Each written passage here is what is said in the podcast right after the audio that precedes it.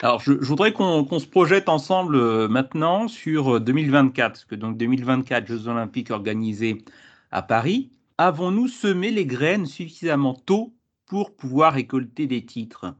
Euh, Inutile de, vous rappeler que lorsqu'un pays organise les Jeux Olympiques à domicile, il fait en sorte quand même de ne pas passer, de ne pas passer pour la risée du monde euh, en, ayant moins de médailles que les autres. Euh, donc à chaque fois, il y a euh, un effet booster sur le tableau des médailles. donc dernièrement, le Brésil, la Chine, la Grande-Bretagne, avec toujours beaucoup plus de, titres. Mais là, franchement, moi, j'ai pas l'impression qu'on ait une politique sportive en France qui, qui fasse émerger et développer surtout des pépites des talents et des euh, futurs médaillés euh, pour euh, les, prochaines Olympiades en 2024. C'est déjà dans trois ans.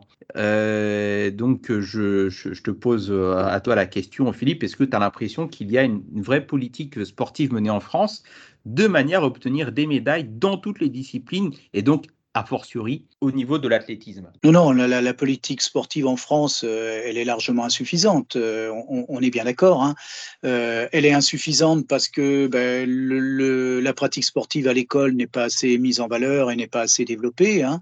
C'est pas avec trois heures de PS en collège ou deux heures de PS en lycée que on va donner aux jeunes Français le goût du sport et qu'on va les aider à avoir une vraie culture sportive. Donc déjà là, on, a tout faux.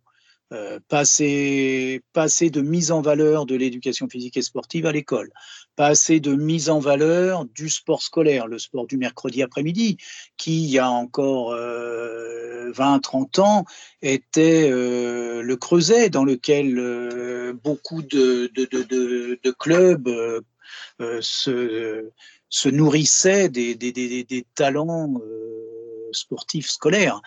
Euh, malheureusement, la politique de, l'Union nationale des sportifs du, du, du, sport scolaire euh, plutôt n'est pas à la hauteur non plus. Hein. Euh, tout ce qui est pratique compétitive est beaucoup beaucoup délaissé. Euh, donc là, déjà, c'est sûr qu'on est en difficulté.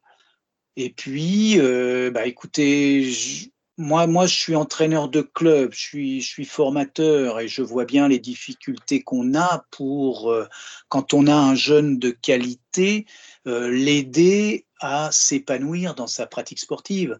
Une trappiste, pour ne citer qu'elle, que vous connaissez, c'est Aïseta Diawara qui était aux portes, mais vraiment aux portes du niveau international. Hein. C'est une fille qui a, qui a, couru le 100 mètres haies euh, dans des, dans des chronos qui étaient des chronos internationaux qui a été euh, dans les compétitions internationales jeunes jusque dans la catégorie espoir, où elle fait quand même quatrième en finale des championnats d'Europe espoir.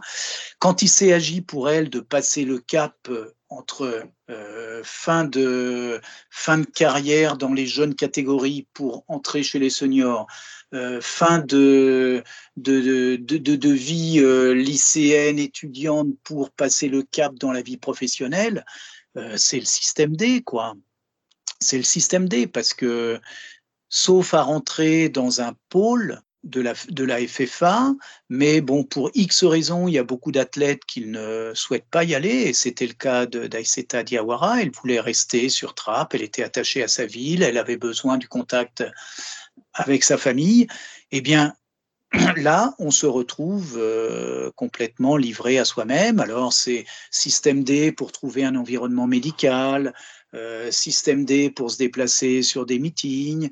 Euh, et puis au, bout du compte, eh ben, forcément, il y a des erreurs qui sont commises, il y a des blessures qui arrivent, il y a, une lassitude, voilà.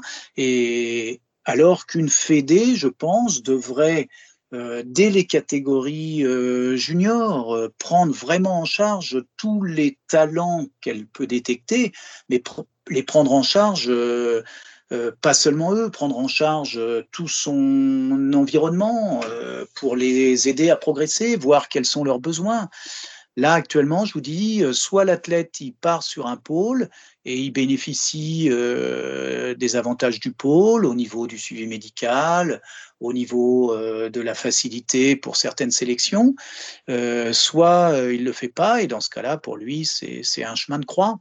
Et c'est pas, je trouve que c'est pas normal de la part d'une fédé. On, on, devrait avoir de la part de ces dirigeants euh, fédéraux beaucoup plus de soutien quand dans un club on, on arrive à, à former des, des, des, jeunes qui ont du talent. Alors, je, je, je, je fais un petit aparté, euh, Gilles, par rapport à ce qu'a dit euh, Philippe. Euh, dans l'éducation nationale, c'est vrai qu'on a du mal avec l'idée de compétition parce qu'on a peur de créer des barrières psychologique chez les enfants. Euh, bon, il faut dire aussi que les enseignants ne sont pas formés euh, à ça euh, non plus. comment vous faites, vous, justement, en tant qu'entraîneur, pour inculquer les valeurs de, de, la compétition tout en gardant les valeurs du sport, c'est-à-dire l'esprit coubertin? Bah, Écoutez, moi, moi, je suis prof de, de, de PS, hein, donc ça ne m'a jamais posé de problème. Ouais. ça m'a jamais posé de problème parce que former un jeune dans un sport et l'amener à la compétition, c'est deux choses euh, qui s'enchaînent euh, parfaitement. Euh, la compétition, elle peut se faire dans le respect total de l'adversaire, mais en même temps, quand on s'aligne au départ euh, d'une course, il n'y a aucune raison de craindre qui que ce soit. Si on s'est mmh. bien préparé, si on s'est entraîné, on est aussi bien euh, capable de, de bien faire que n'importe lequel de ses adversaires. Ce qui ne veut pas dire qu'on va leur marcher dessus et qu'on va utiliser des, des, moyens illicites pour les battre. On les respecte. Ouais. Mais, euh, mais on y va avec les crocs, on y va avec l'envie de gagner. Et ça, ce sont des valeurs euh, parfaitement éducatives. Euh, L'esprit de compétition, il ne sert pas seulement sur un stade. Hein. Euh, dans la vie d'aujourd'hui, n'importe quel jeune qui euh, a l'esprit de compétition, euh, dans la vie d'aujourd'hui, que ce soit après quand il est dans une entreprise, quand il est euh, face à ses collègues, face à ses supérieurs, mmh. il en a besoin pour s'affirmer.